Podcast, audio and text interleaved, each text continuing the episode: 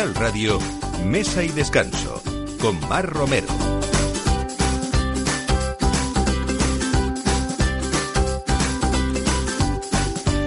Buenos días, esta es la hora de mesa y descanso en Capital Radio. Ponemos la mesa para nuestros oyentes de fin de semana y disfrutamos pues con lo mejor de lo que encontramos en el mercado, en esas ediciones de expertos que leen los expertos para disfrutar del vino, del aceite, eh, gente que quiere recuperar eh, esa profesionalidad de antes que a veces no la encontramos y también sobre todo la nutrición, la alimentación, porque la gastronomía es eso, cuidarnos saludablemente y sobre todo disfrutar. ¿Y qué mejor momento para hacerlo? Pues en el fin de semana, por supuesto que también. Y esta hora es casi, casi la hora del aperitivo, que es donde empezamos nuestras recomendaciones y siempre les contamos a ustedes, nuestros oyentes, que saquen la agenda gastronómica y apunten esos lugares con encanto, esos vinos eh, estupendos y distintos eh, y esos aceite de oliva virgen extra que enriquecen nuestra mesa siempre. Y luego esos detalles a lo largo de esta hora en la que nos gusta contarles eh, cosas que a, tener en cuenta para si todavía eso es poco, pues sepamos disfrutarlos mejor, aprovecharlos mejor y sobre todo compartirlos, como este programa. Hoy, por ejemplo, vamos a, hablar de que Madrid es un hervidero de nuevos locales con decoraciones impactantes, pero algunos de esos negocios eh, solo tratan de mantener la esencia de la, de la que nacieron y, actual, y actualizar su oferta según las demandas actuales. Y esto es lo que ocurre en un lugar que se llama Café Madrid, un local con solera donde su actual propietario, Julio de la Torre, ha querido tomar las riendas y recuperar ese espíritu de los cafés donde reunirse a charlar, leer o animarse con un ambiente más nocturno.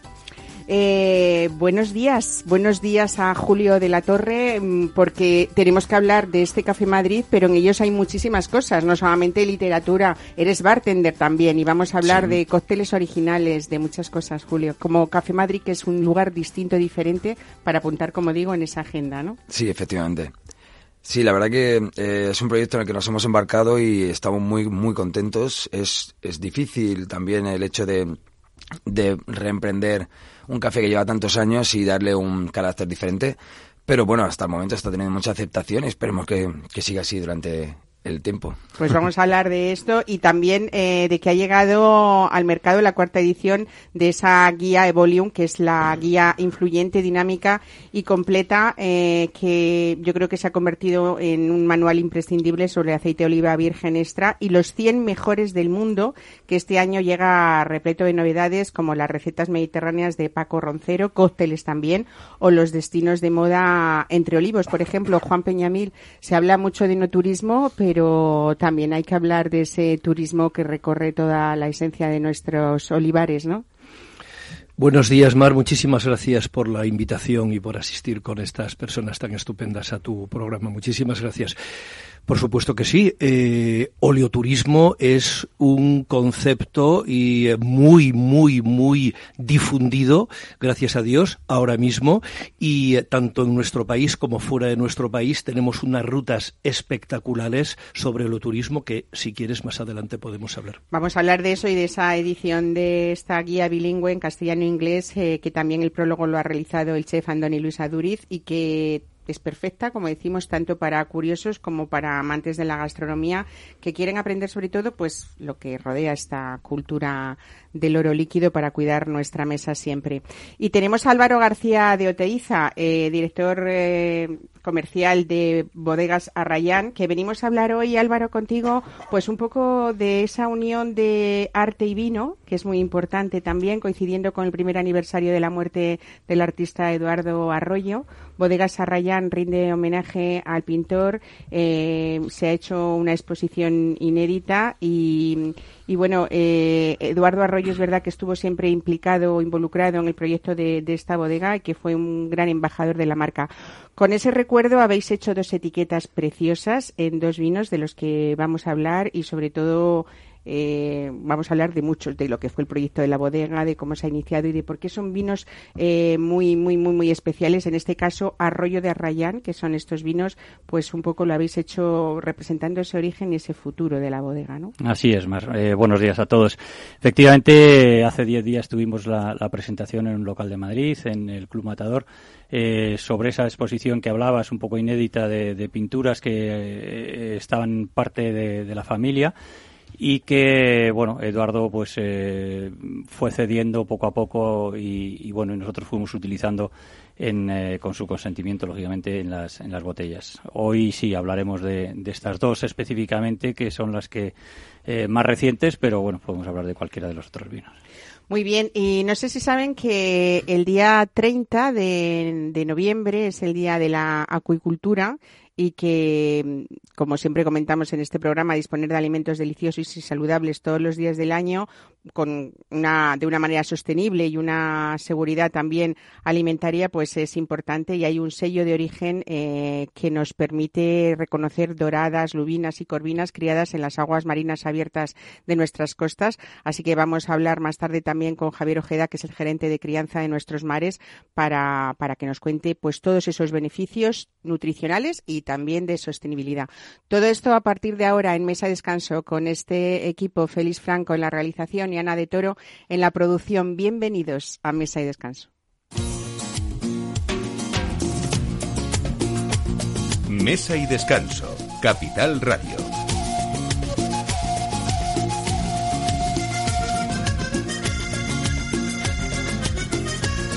Acordate, moralito, de que el día hacer parranda fuiste de mañanita, sería de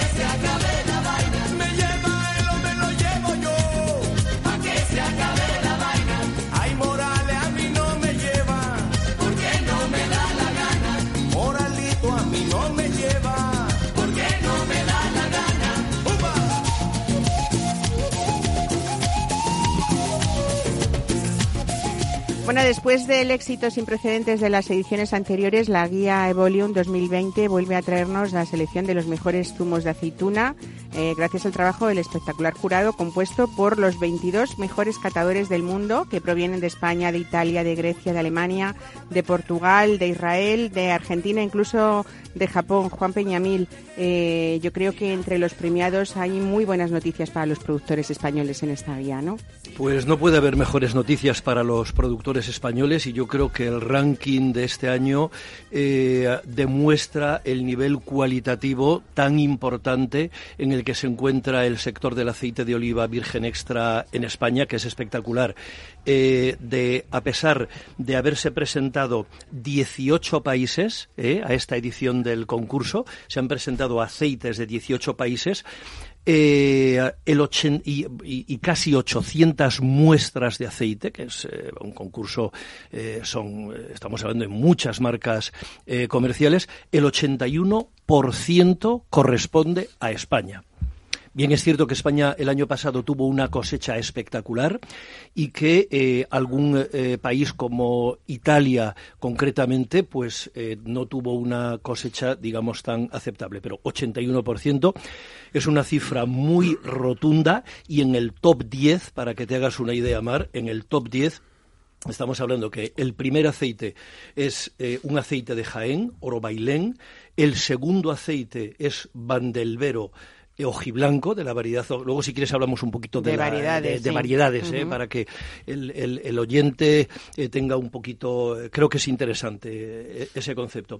De una variedad muy curiosa, porque estamos hablando de un aceite de Ciudad Real y de un aceite de cooperativa. Esto también es algo que quiero reseñar. Que el segundo virgen extra del mundo sea un aceite de cooperativa, creo que esto es algo muy reseñable, del altísimo nivel cualitativo brutal que ahora mismo, desde un punto de vista eh, de recursos humanos y desde, desde un punto de vista tecnológico, tiene el sector español. Es muy importante. el Juan, co- hablábamos de eso también porque es verdad que a veces tenemos la imagen de que en una cooperativa o en una almazara donde eh, pues son almazaras que no que no están con la última tecnología, que precisamente es todo lo contrario y tenemos esa imagen un poco de ese aceite de cooperativa pues eh, basado en garrafas de plástico, en fin, eh, con aquellas imágenes que no nos que no nos gustaban nada. Eh, sabemos en concreto sin decir muchas marcas y pero hace dos años una eh, cooperativa de la denominación de origen Priego de Córdoba eh, bueno, vamos a decirlo, ¿por qué no? Almazaras de la Subbética. Almazaras de la Eh, estuvo Subbética. definido en un concurso como la mejor eh, almazara del mundo. Del mundo. ¿eh? Y estamos hablando de cooperativas, ¿no? Eso da un poco, eh, pues, pues el, el- el nivel de, de- de- de tecnología y de, y de cuidado que se tiene en todo el proceso, esos procesos en frío que nos dan estos aceites de oliva virgen extra de los que estás hablando, que son, eh, pues, puro zumo de aceituna, ¿no? Absolutamente. Eh, una de las marcas de la cooperativa a la que te refieres, de Almazara de la Subética, ha quedado la cuarta este año en el ranking de Evolium eh, con Alma Oliva Bio. Eh, por no desenfocar un poquito lo que estábamos hablando, el nivel tecnológico y el nivel de eh, profesionales que trabajan eh, en las cooperativas de nuestro país es espectacular, es sencillamente espectacular.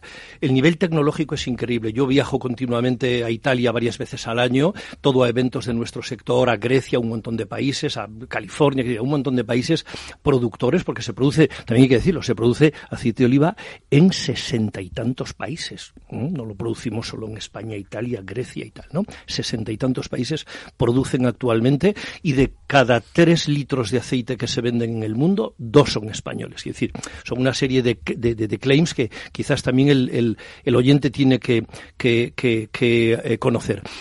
Las cooperativas tienen un, nivel espectacular, al igual que las almazaras. Por favor, al poner en valor las cooperativas no tenemos que desmerecer las fábricas privadas que tienen un nivel tecnológico bestial en España y somos vanguardia absolutamente en el mundo en este momento, no solo como productores, sino como comercializadores y sobre todo como el protocolo de elaboración que se sigue, que es un protocolo espectacular. Y eso nos da una ventaja competitiva impresionante que el ranking de Volume este año eh, es fiel, eh, recoge muy bien esa, ese, ese, ese universo.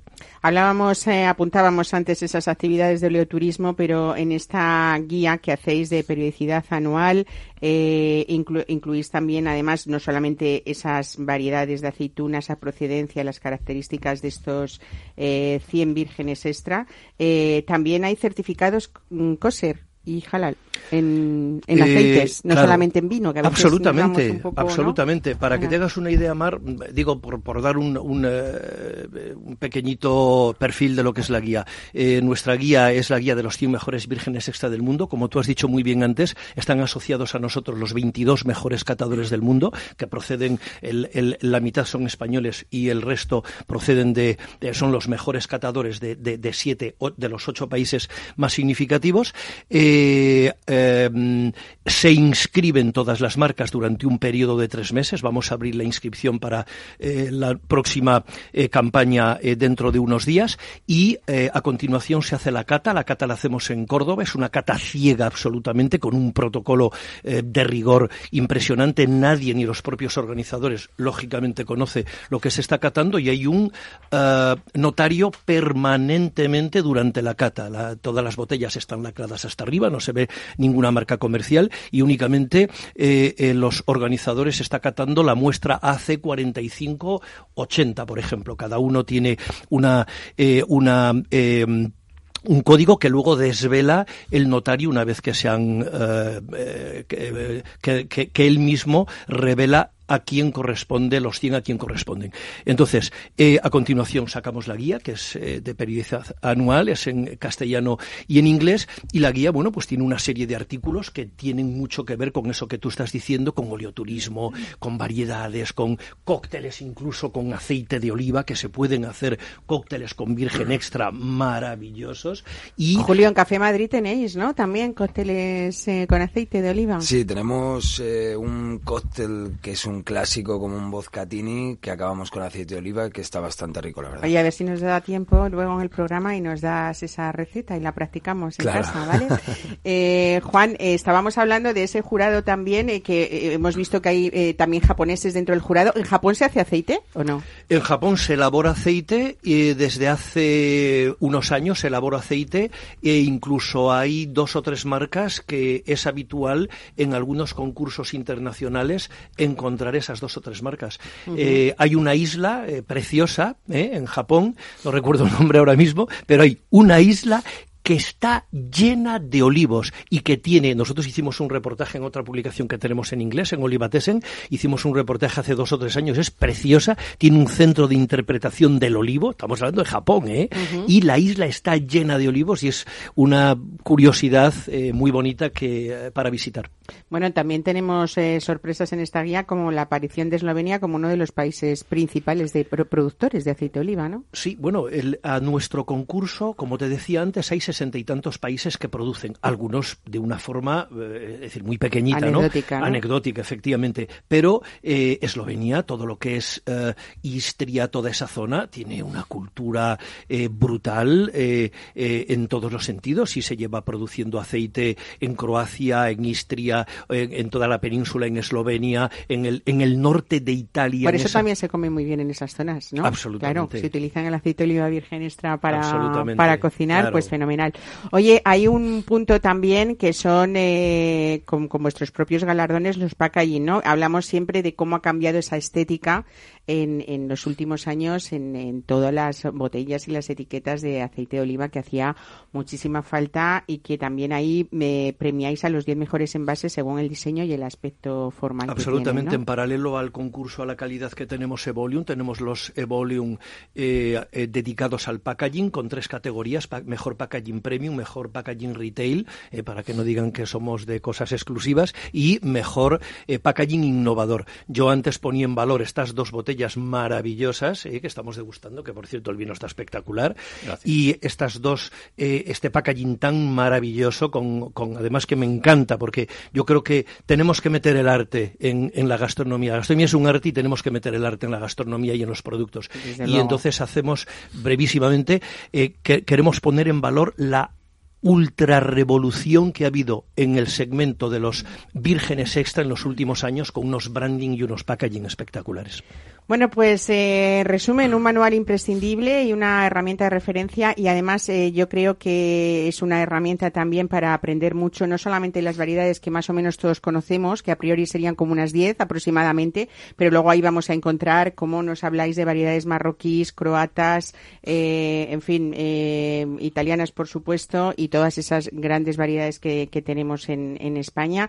Nos vais a enseñar con esta guía de la mano pues a descubrir muchísimas cosas y sobre todo ese ecoturismo y esas ecotendencias. ¿Os imagináis un yoga y relax entre olivos, por ejemplo? ¿Eh? Pues es una de las cosas que nosotros vamos a recomendar hoy desde aquí. Así que, y esta guía, que es la guía Evolium 2020, eh, ya, eh, que la podemos encontrar en vuestra página web, ¿no, Juan? Se puede encontrar en muchos sitios, pero quizás eh, eh, en evolium.com es muy interesante. Evolium es con dos os y viene del acrónico Evo Extra Virgin Olive Oil y de Oleum, que lógicamente es la raíz latina de, de lo que es el aceite. pues evooleum.com y ahí podemos adquirir esta guía que yo creo que es una imprescindible para tenerla en un restaurante, en casa y bueno, ir de la mano siempre para descubrir pues muchos paisajes también a través del aceite que se puede hacer, ¿no? Y hacer una mesa rica, rica, que es de lo que se trata.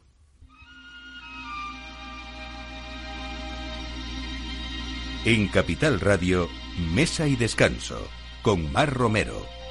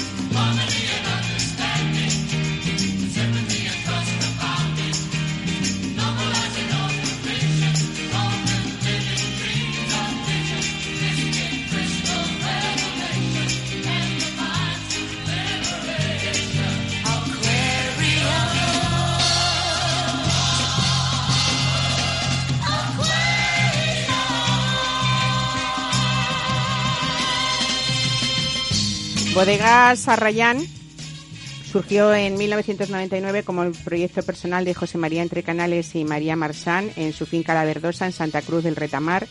Eh, la verdad, eh, Álvaro García de Oteiza, que, que es una bodega en la que hemos visto un empeño importante en incorporar variedades autóctonas, pues garnacha peluda, garnacha gris, rufete, eh, yo el rufete siempre la asociaba a, a, a la parte salmantina. La parte ¿no? de Salamanca, Más, Ribes, eh, Duero y por ahí. sí. Bueno, eso es un, eh, digamos, has, has empezado por el final, o sea, Sí. eso, es, eso es justo lo que estamos haciendo ahora a nivel de innovación, ¿no? Realmente el proyecto empieza en el 99, como muy bien dices, y bueno, empieza con, con cuatro variedades que, que no estaban en la zona implantadas, que eran variedades internacionales, eh, pero bueno, con el paso del tiempo y también con la llegada de, de Maite Sánchez eh, diez años después de- del inicio, eh, pues empezaron a poner en valor pues todas las variedades autóctonas que, que había por la zona, sin abandonar desde luego el proyecto inicial. Se, se, se fijó un poco el rumbo ya hacia esas variedades como era la garnacha y como era el albillo real en este caso para uva blanca, eh, que son las que siempre habían estado en, en- en nuestra zona, ¿no? Que vuestro albillo real es un espectáculo también. ¿eh? Mal está de que lo, yo, yo Lo digo corrobore, yo, pero ¿eh? sí, es, es cierto es, cierto es. Lo, lo único malo que tiene es que es escaso. Sí. ¿eh? Bueno, habéis traído hoy dos vinos y dos cuadros para rendir homenaje al gran artista Eduardo Arroyo, que ha sido, creo, un excelente compañero de viaje vuestro en, eh, a lo largo de todo este recorrido de la bodega, ¿no? Pues sí, él, realmente, eh, antes que todo, era amigo de, de- la familia, era íntimo de, José María y de María. Y, y, bueno, han compartido muchísimos momentos desde, desde el inicio de la bodega y la plantación de la viña hasta bueno hasta el final prácticamente no y bueno mm, nos ha ido dejando eh, muestras en, en todas nuestras botellas de, de su arte porque todas nuestras botellas siempre han llevado cuadros cuadros suyos. Y ahora ya, pues eh, coincidiendo con el aniversario de, de su fallecimiento, pues hace un año empezamos a pensar, o bueno, hace medio año, perdón, empezamos a pensar que, que le debíamos, le debíamos muchas cosas, pero entre otras cosas le debíamos rendir un homenaje que, que estuviera a su altura, ¿no? Es complicado cuando se trata de una persona tan excepcional. Pero para ello, pues hemos eh, seleccionado dos, dos grandes vinos de, de la bodega, que uno marca lo que era el, el inicio del proyecto, más que nada que, que se basa en esas variedades internacionales que, que hicimos, que era el, el vino tinto. Y el otro, pues, marca un poco el futuro de esta bodega, que es lo que estabas hablando de estas variedades que estamos innovando ahora, ¿no? Concretamente el vino blanco, que además lo estamos, bueno, no sé si probando o degustando, porque realmente no... Estamos disfrutando. Alguno ¿no? se lo está bebiendo. Estamos en el viendo, ¿eh? aperitivo. Pues, Eh, no nos hace falta ni jamón. Bueno, aunque tampoco vendría no mal. vendría mal, ¿eh? Tampoco vendría mal. Eh, este es un vino de, de garnacha mm, gris y garnacha blanca. Eh, pues bueno, con una, con una elaboración peculiar que hace Maite, con una maceración en las pieles, para que, bueno, para que el vino coja más, más aromas, más sabor, y bueno, un vino que, que ha buscado un equilibrio perfecto dentro de estas dos variedades y realmente pues un vino pues con- como estáis viendo súper agradable y, y- y muy adecuado para estas horas desde luego. Esta garnacha gris, esta garnacha blanca, la etiqueta que tienen de Eduardo Arroyo es la de su obra El desollinador, efectivamente. ¿no? Estos son dos cuadros que, que María tenía de, vamos, que María José María tenían de hace tiempo en su casa y dos cuadros que, que bueno, que es una técnica eh, diferente, que es una técnica de lijas, que, que, bueno, que es como para que los que no nos están viendo, que son la mayoría, es decir, todos los que nos oyen, eh, pues son como si interpretásemos un collage, ¿no? Como cosas pegadas unas encima de otras dentro de, dentro, conformando este dibujo. La reproducción de esos mismos cuadros en la, en la etiqueta, pues bueno, ha sido compleja, pero gracias a, los que nos hacen las etiquetas ha, quedado muy, muy fiel a la realidad. Y bueno, realmente impresionan. Yo creo que, que Son muy bonitas, ¿no? y- En el caso de, del tinto, que nos vas a explicar luego Mm. cómo, cómo está elaborado, es otro de los cuadros también de, de Eduardo Arroyo, que se llama Entre los pintores, ¿no? Parmi Pentre, Exactamente. del año sí. 75. Del año 75. Sí, el, el, el tinto, bueno, como te decía, es las variedades que, que, que se plantaron primeramente en la finca, que es el Syrah, fundamentalmente, Merlot, Cabernet y, y Petit Verdot. Y es un vino pues con un envejecimiento largo a la hora de decidir lo que, lo que íbamos a, a meter en este, en este estuche de homenaje pues eh, estuvimos mirando todo lo que teníamos en, en botellero y, y, bueno, porque siempre se, hacen, se van haciendo selecciones y se van haciendo cosas dentro de la bodega que a veces salen al mercado, que a veces no salen o que se guardan para ocasiones lo tenías, como estas, te ¿no? lo tenías guardado, ¿no? En una ocasión y esto, muy de hecho, estos dos vinos única y exclusivamente van a, van a convivir juntos porque el uno sin el otro no pueden estar y van a salir en un, en un estuche eh, al, al mercado. O sea, no... O sea, en Navidades podremos disfrutarlo todo el que Y quiera, ahora, ¿no? si quieres. Ahora ya, ¿no? eh, bueno, eh, hay que decir también de Maite Sánchez que la hemos tenido algún eh, va- varias veces en, Mm. en este estudio, que es verdad que es una, eh, yo siempre digo joven enóloga y ella dice cada día menos joven, pero es que es verdad que ella empezó muy joven Sí. y yo creo que ha hecho una labor preciosa en esta bodega, eh, sobre todo porque, entre otras cosas, ha dado a demostrar lo que, lo que da de sí esa denominación de origen méntrida, muy poco conocida por algunos, eh, y sin embargo, eh, no- nos ha dado vinos eh, de verdad para disfrutar y para y esa Alvilla Real de la que hablábamos antes, por ejemplo, ¿no? O sea, cómo ha sabido sacar partido de esas variedades eh, a veces desconocidas y cómo ha sabido con ellas ensalzar esas denominaciones de origen que están a veces como muy apagadas y que nos da la sensación de que casi prácticamente no existen y ahí están, ¿no? Eh, no Realmente ella ella. es, ella es muy modesta, si la conoces, bueno, tú Sí. la conoces porque has est- ha estado aquí contigo en el programa varias veces y, y muy humilde en ese sentido y bueno, dice que ta- no se da importancia a lo que realmente hace, pero pero bueno, en un clima tan tan duro como el nuestro y en una zona que que, que no ha gozado nunca de, de reputaciones eh, como puedan ser otras zonas vinícolas de España, pues el poner en valor todos estos vinos tiene, tiene un mérito increíble sobre todo sacar esa frescura que sacan los vinos en una zona cálida, eh, interpretando muy bien las variedades, como decías, ¿no? interpretando también el paisaje y llevándote, y llevándote a la zona. ¿no? Realmente una vez que has probado los vinos actuales de, de Arrayán, eh, te es muy fácil volverlos a identificar porque, bueno, te ha dado, te ha dado los, las herramientas para, para hacerlo, ¿no? Bueno, muchas, eh, algunas variedades experimentales y también diferentes zonas, diferentes terruños que ella ha sabido sacar partido de, ellos también, ¿no? Siempre ha practicado esa viticultura respetuosa con, con el medio ambiente y desde luego también en esos vinos se refleja ese equilibrio que, que hay que tener en todo.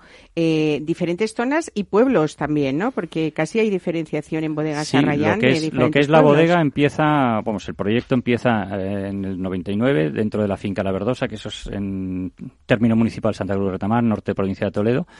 De ahí empezamos la, la extensión, la conquista hacia el norte. Eh, nos vamos a- al Real de San Vicente, que es ya Sierra de Gredos, pero parte toledana, donde se hace uno de los vinos, la suerte de Rayán, una garnacha.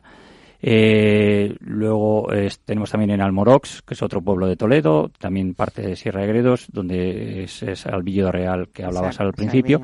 Y más allá de todo eso, cruzamos a, a la provincia de Ávila y nos eh, fijamos en Cebreros, donde tenemos una viña de Garnacha y, otra, y otras viñas de, también de Albillo Real, ¿no?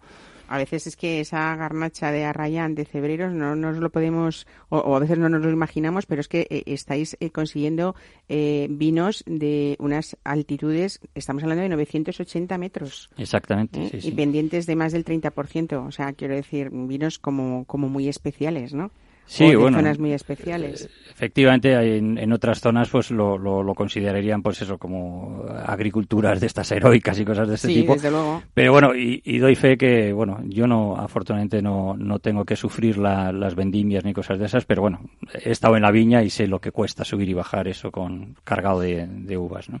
¿Cómo se prevé esta, cómo ha sido esta vendimia de 2019? Ha sido dura, ha sido Sí. dura porque ha sido un año muy seco y, y bueno, eh, mermas de, de cantidad eh, importantes. Eh, la calidad, pues bueno, haces lo, lo imposible para salvar lo mejor que hay, pero bueno, va a ser escasa. Bueno, pero es mejor que sea escasa y que uno se quede con las ganas de en otra vendimia. Es un poco lo que define una bodega, ¿no? Eh, a veces no es todo lo que queremos, pero, pero es preferible que haya Claro, hay que gozar de los, de los valorar años la, buenos la- y la calidad contra, contra la cantidad, ¿no? O sea Exactamente. que- bueno, eh, pues decir eso, que ha sido una exposición inédita eh, y, y sobre todo que, es- que, que eh, combinar ese, e, esa combinación de, de, de, arte y de vino a veces nos viste en nuestras mesas. Vamos a estar en fechas ya muy próximas, tendremos que hablar de, fiestas importantes, ¿no?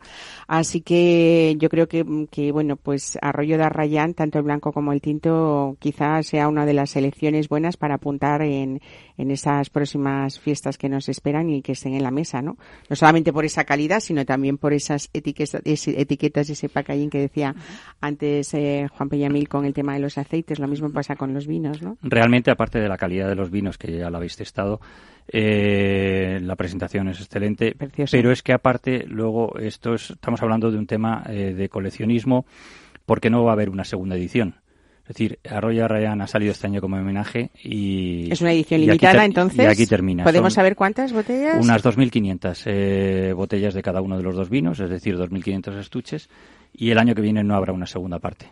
Pues nada, ya saben, ¿no? Y podemos encontrarlo en la bodega, por supuesto. Podemos encontrarlo en nuestra web, Y arrayan.es, y tiendas especializadas, pues, eh, bueno, a, a raíz por todo el territorio nacional. Oye, felicidades por la idea, me encanta, son preciosas. Qué importancia cada vez más también tienen las etiquetas en los vinos y qué complicado es llegar a una etiqueta en la que uno eh, se fije bien, quiero decir, que, que capte la atención y luego después que recuerde el nombre, ¿no? Y me encanta también porque es un nombre, bueno, haciendo desde luego honor a- a- al, al autor, ¿no? Y al, eh, pero también eh, no, no son esos nombres que uno a veces eh, son tan sonantes que quedan fatal, ¿no? Que es, es que fue una moda que creo que se está acabando, ¿no? No sé qué pensáis. Afortunadamente, sí. Sí, ¿no? O sea, estos, estos nombres que tenían que recordarlos ya para hacer el chiste, ¿no? Bueno, pues vamos a hacer una especie de mención a la elegancia ¿eh?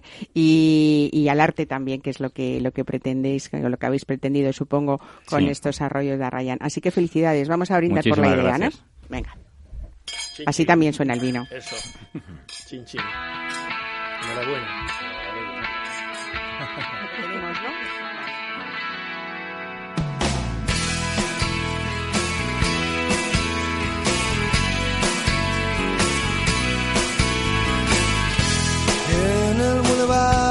Sueños rotos vive una dama de poncho rojo, pelo de plata y carne morena. Mestiza ardiente de libre, gata valiente de piel de tigre, con de rayo de luna llena. por el bulevar de los sueños rotos, pasan de largo los terremotos y hay un tequila por cada duda.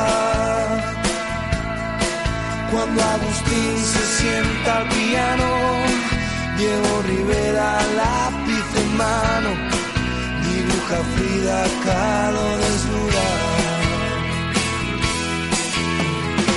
se escapó de una cárcel de amor, de un delirio de alcohol, de mil noches sin vela. Se dejó el corazón en Madrid, quien supiera reír. Como llora Chabela. En la actualidad, los consumidores disponen de más información que nunca acerca de los alimentos que introducen en su cesta de la compra y, desde luego, por supuesto, que son buenos argumentos los beneficios nutricionales o la sostenibilidad. Y, sobre todo, mm, bueno, pues en esas edades jóvenes o, o esa cultura que tenemos que inculcarle a los niños, ¿no? De las de los buenos alimentos. Y en este escenario, la puesta en marcha de distintivos como el sello de origen Crianza de nuestros mares, pues representa un valor añadido a esos pescados que, que lo portan. Javier Ojeda, gerente de crianza de nuestros mares, buenos días. Hola, buenos días. Bueno, se ha creado eh, esta etiqueta, eh, por decirlo así, eh, para reconocer esos pescados criados en nuestras aguas marinas, que yo creo que representan una herramienta fundamental para, para facilitar esa decisión de compra de, de la que hablábamos, ¿no? Claro, claro que sí. Es, es importantísimo que los consumidores sepamos siempre eh, elegir qué es lo que queremos comprar y, y para eso la diferenciación de los productos es esencial. Entonces, bueno, aquí estamos hablando de pescado, de pescado que no está envasado, es decir, que está en la pescadería sobre el hielo y que tradicionalmente nunca ha tenido marcas, sino que está el pescado allí y, y tiene unas plaquetitas informativas, pero poco, poco más. Entonces, bueno, nosotros decidimos ah, desde hace unos años, cinco años, eh, comenzar a diferenciarlo para que los consumidores lo puedan reconocer mejor. Creamos una marca colectiva y es esta, Crianza de nuestros mares y cada uno, de, cada uno de nuestros pescados, que son doradas, lubinas y corvinas, pues portan un, como un piercing en la, en la galla, en- con un simbolito nuestro en color azul, y, y así pues se reconocen con facilidad pues estos pescados que, que tienen una frescura y una calidad pues insuperable porque son, son de aquí, están producidos y criados aquí en nuestras costas. Yo decía que antes en la, la presentación del programa que el 30 de noviembre es el Día de la Acuicultura. ¿Nuestra acuicultura marina española es un referente para la Unión Europea, Javier? Pues sí, sí, sí, no solo en cantidad, que desde luego lo, lo es, sobre todo por, lo, por el mejillón, eh, sino también por la, por la calidad y la, eh, y la innovación, estar en la vanguardia de, la, de esta nueva, o sea, de esta preciosa actividad que es la acuicultura.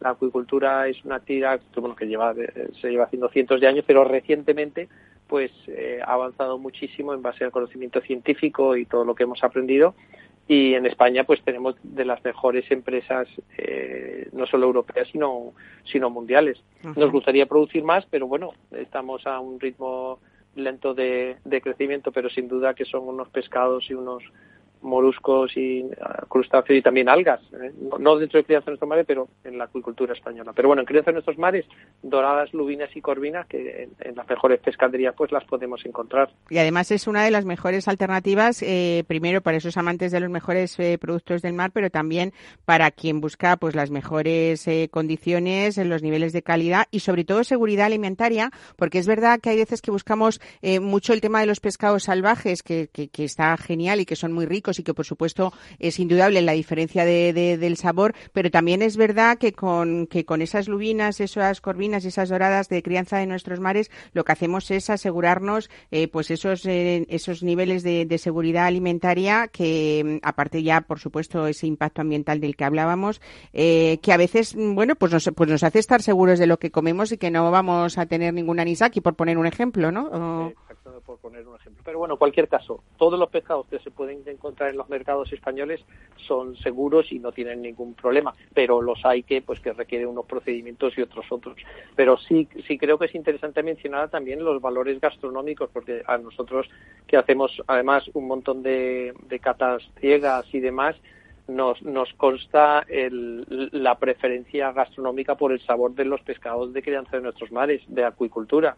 Es decir, que tiene una textura, una, una suavidad, un- unos aromas pues que, que marcan la diferencia y por eso pues los prefieren los consumidores. Nosotros estamos muy contentos con esas preferencias y luego aparte pues el resto de valores de seguridad alimentaria o de impacto ambiental Ujú. y, y- incluso del bienestar de los peces, ¿no? De muchas Claro. otras cuestiones, pues que vamos atendiendo porque son, son demandas sociales que se van produciendo. Pero bueno, desde luego que por encima de todo también el valor gastronómico y las propiedades en la cocina y, y organolépticas y organolépticas que tienen Claro. que tienen estas Hombre, es, importante saber que hay una claro. normativa exigente de, de calidad propia y que tienen que ser, pues eso, especies Sí. autóctonas de la zona de producción donde Sí, estén. justo. Hay una alimentación en exclusiva con piensos que, que tienen que estar autorizados por la Unión Europea, ¿no?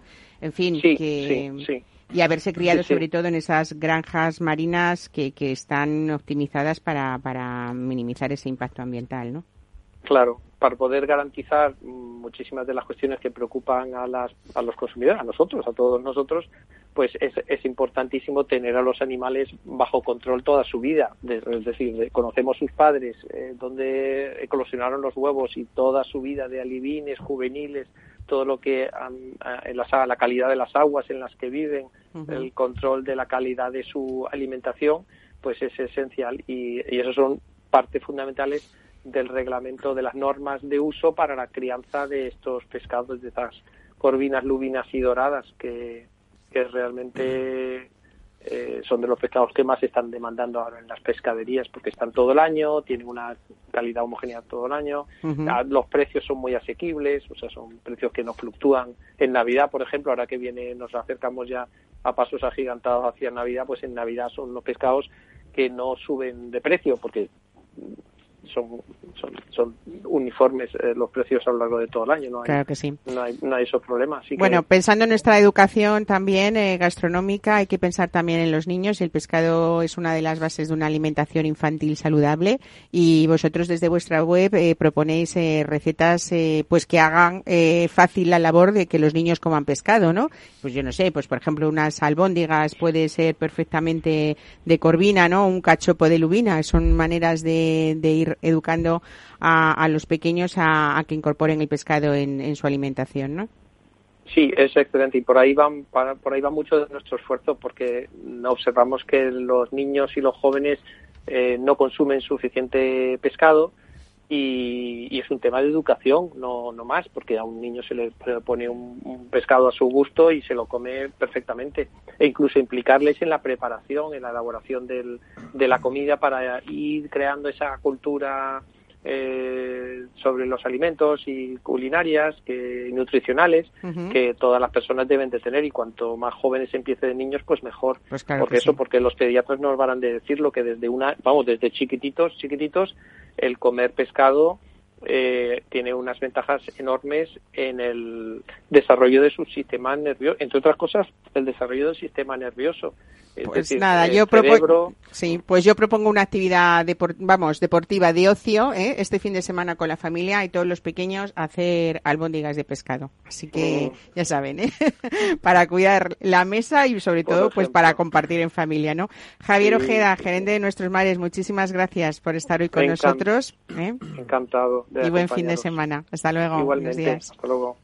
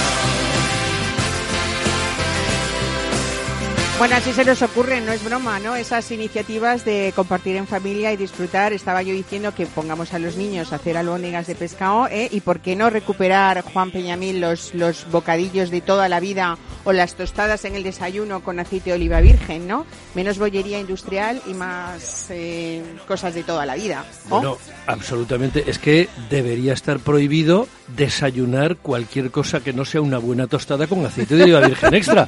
Debería prohibirse. Un, un decreto un ley, que poquito de vino, se por llevan favor, ahora. un poquito de vino. Decreto ley, Claro, por pues nada, esto puede ser una de las iniciativas ¿eh? de, de este siglo XXI, ¿no? Eh, hablo de esto porque entre esas iniciativas eh, hay mm, siempre quien se ocupa de la recuperación de, de la esencia de la hostelería eh, madrileña o de la que sea, desde nos, nos escuchan desde muchos puntos de, España, pero en este caso sí que hablamos de esa esencia de la hostelería madrileña eh, con, con Julio de la Torre en Café Madrid. Julio, porque sí que has querido alejarte de modas, de tendencias y has diseñado una carta eh, de muchas maneras, pero en Café Madrid sobre todo coctelería clásica con muchos guiños españoles, ¿no? Sí, efectivamente. La verdad que eh, siempre hemos querido tirar hacia el lado español. Eh, hacemos mucha coctelería con vermouth, hacemos mucha coctelería con finos, con olorosos, con manzanillas. Eh, intentamos hacer como un... es como un redescubrimiento ¿no? de, de los clásicos. Eh, se empezó así. eh, en una carta muy sencilla, sin ser muy ostentosa, sin cabezas de monos humeantes ni cosas de ese estilo, porque para mí yo creo que el sentido de la coctelería en este caso es que también lo de dentro tiene que estar bueno, ¿no? Claro que sí. Y No el sé. buen gusto también cuando uno enseña algo, ¿no? Que va a Efectivamente. ser... No tiene que ser solo visual, ¿no? Tus cócteles también, por cierto, tienen aceite de oliva virgen extra, Sí, ¿no? efectivamente, hay alguno ¿Eh? que tiene. Que hemos dicho que al a ver si nos da tiempo luego al final y, y hacemos uno de ellos. Mm. Bueno, tienes eh, como una treintena de referencias de Bermú, o sea, eh, Sí. muy madrileño esto también, y una receta propia también. Sí, tenemos eh, no, la, el vermú base no es nuestro porque no tenemos una destilería ni tenemos un- una bodega, pero usamos un vermú rojo de base y añadimos un par de ingredientes secretos que no puedo decirlos porque tendré que mataros. y a todos los que nos oyen nos asirena masacre. Y, y sí es verdad que está teniendo mucha aceptación la búsqueda de hacer una receta que sea bebible, que te puedas tomar más de un, dos, tres vermouth sin necesidad de, de añadirle soda o self o como queramos llamarle eh, es, es una, fue una lucha, pero lo hemos conseguido. La verdad que tiene mucha aceptación y es uno de nuestros productos principales. Bueno, vamos a ubicarnos. Estamos en el Madrid de los Austrias, a medio camino entre la Plaza Mayor y la Plaza de Ópera. Efectivamente. Y, y bueno, pues eh, abriste en el año 93, pero en junio de 2018 decidiste relanzar este emblemático café de nuevo, ¿no? Claro, Café Madrid tiene 26 años ya. Eh, nosotros, en verdad, lo que hicimos fue re- rescatarlo. Rescatarlo hace un año y medio aproximadamente porque estaba ya muy venido a menos, estaba empezando a desaparecer. Y el Café Madrid siempre ha sido un referente en el centro. Todo el mundo que ha pasado por, por ópera recuerda el neón de Café Madrid. Nosotros hemos reforzado, hemos puesto dos neones más para que la gente se acuerde todavía mejor. Y pone Bermuda y cócteles. Y la, eh, la idea es un poco reforzar la zona. Yo vivo bastante cerca y es que no hay eh, se ha perdido un poco en esa zona de la cultura del vermú, la cultura de no hay coctelerías, si te vas ya evidentemente para huertas o para el, centro, para más para Gran Vía, sí que sí que hay un montón de sitios, pero en esa zona está como un poco perdida, ¿no? Entonces los guiris se, se, se pierden, no saben dónde ir, están un poco ahí y decidimos tomar esa iniciativa y entrar por esa línea y darle como cubrir esa, esa carencia que había en el, en el sector y en el mercado en esa zona. Bueno, tenéis en Café Madrid muchas cosas que os diferencian también. Ese Doctel, que es un evento solidario donde se recaudan fondos para casas de acogida de animales a través de la coctelería, ¿no? Sí, Qué cosa más bonita. Un añito ya, un año largo. Eh, tuvimos hace una semana un, un Dogtail. Dogtail, Dogtail. Era muy fácil, pero tail, que significa cola Co- también, ¿no? Ajá. Y, perdón, eh, es una iniciativa que tuvimos eh, un compañero y yo, David de Fracaso, que es, trabaja conmigo en la otra coctelería que tenemos en, en Malasaña, que se llama Santa María. Eh, este chico vino y dijo, oye, es que tengo un problema, me han, eh, vengo de un sitio y había un perro y me- la chica me, lo- me ha dicho si lo quería cuidar, pero no, no tienen dinero para pagar los veterinarios y podemos hacer algo en el bar. Y dije, bueno, yo creo que podemos ir más allá, ¿no? ¿Por qué no hacemos mensualmente un evento en el cual impliquemos a las marcas de, de destilados que nos apoyen, no hacer monopolio de, de ninguna, y añadir eh, una casa, un albergue, una casa de acogida todos los meses diferente también para no monopolizar esa zona y nosotros ponemos todo lo demás. Esto que suena así tan bonito es muy difícil de vender a las casas de acogidas porque no nos creen. Ya. Te digo, no, te voy a poner el local, te voy a poner los, eh, los cocteleros, te voy a poner el alcohol, tú solo tienes que venir y, y- y beneficiarte. Y la gente se cree que es mentira, evidentemente, ¿no? Claro, todo lo que es gratis, como no hay nada gratis en la vida. Es utópico, ¿no? Bueno, de- también desde Café Madrid has impulsado esa mm, labor de retirar gradualmente el plástico, sustitu- sustituirlo por, por materiales de- vale, reciclables. eh, y bueno, y también ese aprovechamiento de los alimentos, que es una tendencia eh, que ojalá no se le vaya, no se vaya de moda nunca, ¿no? Eh, No. que muchos hosteleros apostáis por ella y que cada vez hay que, que apoyar más. Claro, creo que nos beneficia a todos en todos los sentidos. El coctelero el, eh, aprende a utilizar otras técnicas diferentes, pues deshidrata la fruta que se está poniendo mala, hace polvo de mm, cualquier cosa que también evidentemente se esté estropeando, se congela de otra forma. Eh, y luego tienes ese aprovechamiento medioambiental, como puede ser los plásticos, simplemente te traen la bolsa del hielo, pues aprovechas esa bolsa de hielo para ponerla en la basura o viceversa. ¿no? O sea, hay un millón de, de formas de, de aprovechar y sobre todo las pajitas la lucha que tenemos contra la pajita. Nosotros usamos ahora para aquel que lo necesite. Mi carta está diseñada 100% para no llevar pajitas, en mi local, en Café Madrid en Santa María ambos. O sea, Y- cócteles sin pajitas. Cócteles sin Debería pajitas. ser el título de la carta. Efectivamente. La idea es un poco... ¿No? eh, es que la gente dice, no, es que hay que buscar una alternativa. Yo tengo una alternativa que son unas pajitas de agave, que se llaman ecopopotes. Y, pero es para el, ya el que no puede vivir sin las pajitas. Pero la idea es que si yo no tengo pajitas, el bar de al lado tampoco tenga, el de al lado tampoco, y entonces el cliente al final se acostumbre a no usarlas. Pero si yo no tengo el de al lado sí, pues no, no evolucionamos. Claro.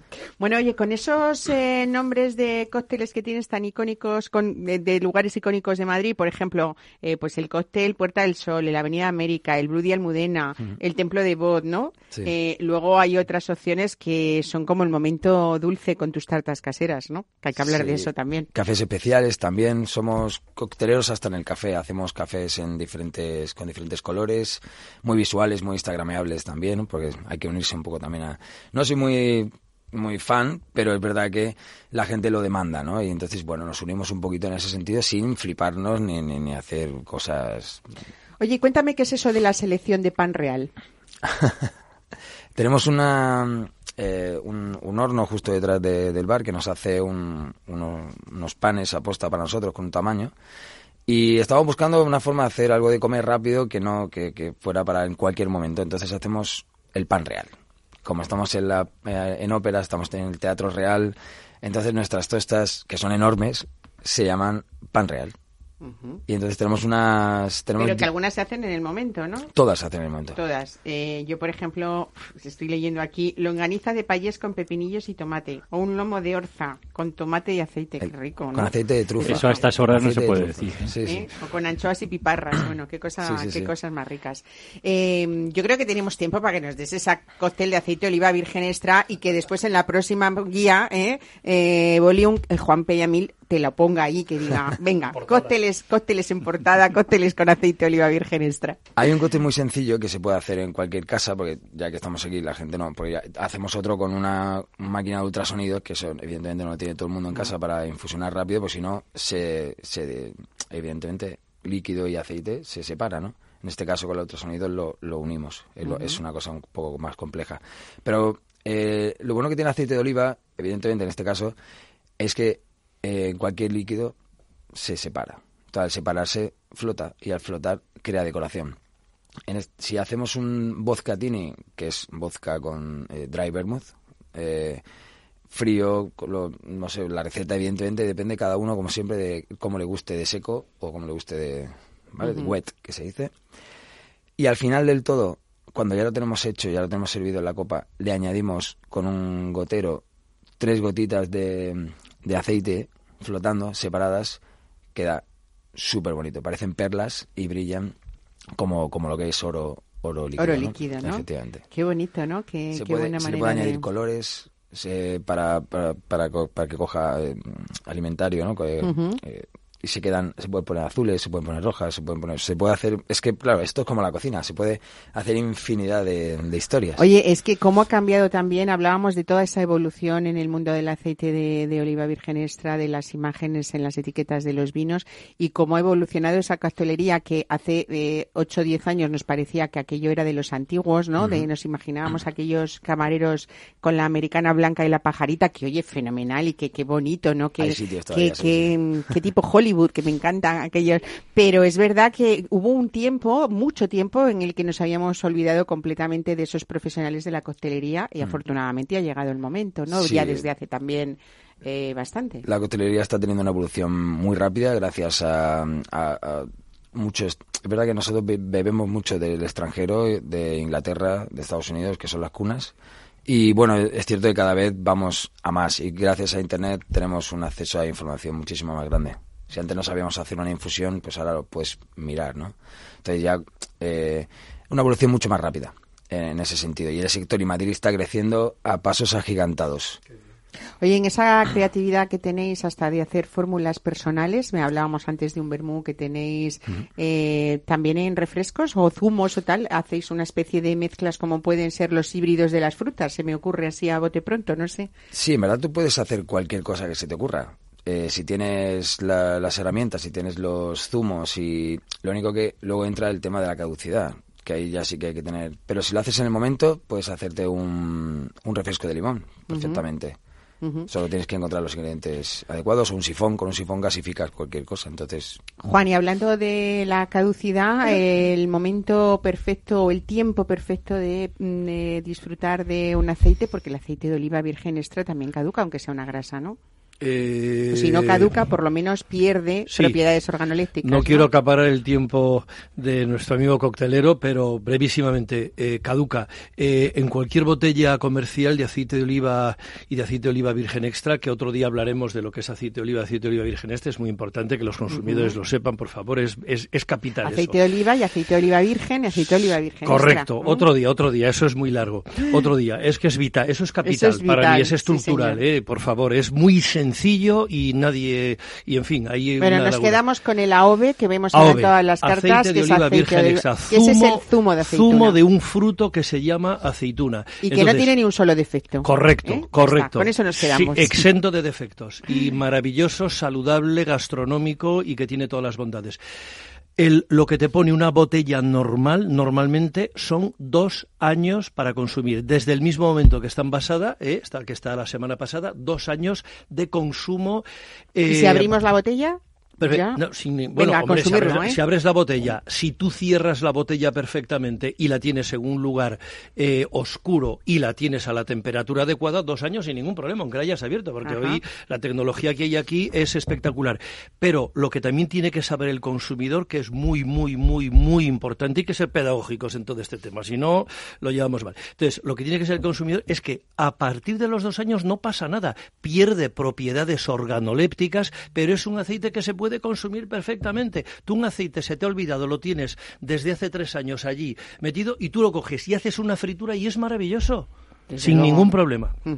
Bueno, y hablando de Arroyo de Arrayán, que habéis probado todo este, este blanco maravilloso, ¿qué se te ocurre así tomarte en plato para este fin de semana con un vino tan importante como este, Julio? tomar en plato te refieres a comer. Sí, sí, hacer ahí armonías con Arroyo de Arrayán. Pues hablando del pescado, fíjate que estaba yo dándole vueltas. Yo soy muy. Me gusta mucho maridar el vino blanco con, con pescado y se me ha antojado muchísimo un salmón eh, fresco, algo rico. ¿Qué tal, Álvaro? Mm, A estas horas no me hables de comida. Cualquier Bueno, cosa entra. Es verdad, es buena hora para este programa siempre que uno esté dispuesto a poner una mesa importante si es que lo va a compartir, que es lo más importante del mundo. Y como nos queda muy poquito tiempo, sí que voy a apuntar que ayer viernes eh, empezó otro mm, eh, otra acción y eh, otro motivo para disfrutar del ocio en Madrid, que se llama Madrid Exquisito. Son muchas ediciones ya. En este caso es una edición para por las noches y para la hostelería, para disfrutar de esa hostelería nocturna, Madrid Exquisito Nights, que tiene una veintena de restaurantes con precios concretos y fijos, diferentes precios con menús estupendos eh, y que pueden disfrutar todo un mes hasta el 25 de noviembre. Así que mm, eh, miren ustedes en www.madridexquisito.com y elijan en ese momento a qué lugar quieren ir y qué menú elegir, el que más eh, les sugiera a ustedes. Así que con esto nos quedamos. Qué pena, se nos ha acabado el tiempo. ¿eh? Bueno, nos ha dado tiempo a la receta del cóctel de, de, de aceite de oliva virgen extra. Pues nada, Julio de la Torre, nos pasaremos por Café Madrid, por el ca- en la calle Mesón de Paños, que no lo hemos dicho, Mesón de Paños 6. Qué nombre más madrileño. Eh, Álvaro García de Oteiza, gracias por tenerte aquí Gracias y ti, hacernos Cintia. felices también con estos vinos que nos has hecho hoy. Yo creo que una de mis mesas importantes en Navidad va a ser con Arroyo de Arrayán. ¿eh? Espero que la tuya y de alguno más. sí. Y Juan Peñamil, mis- muchísimas gracias. Bueno, por esta guía que cada día no me extraña que tenga más éxitos. Es un trabajo importante el que hacéis ¿eh? Eh, y sobre todo eh, yo creo que es ese manual imprescindible que hemos dicho. Y gracias por esa labor y por venir. Y a ustedes gracias por escucharnos cada fin de semana en Mesa de Descanso aquí en Capital Radio. El fin de semana que viene volvemos. Disfruten ustedes.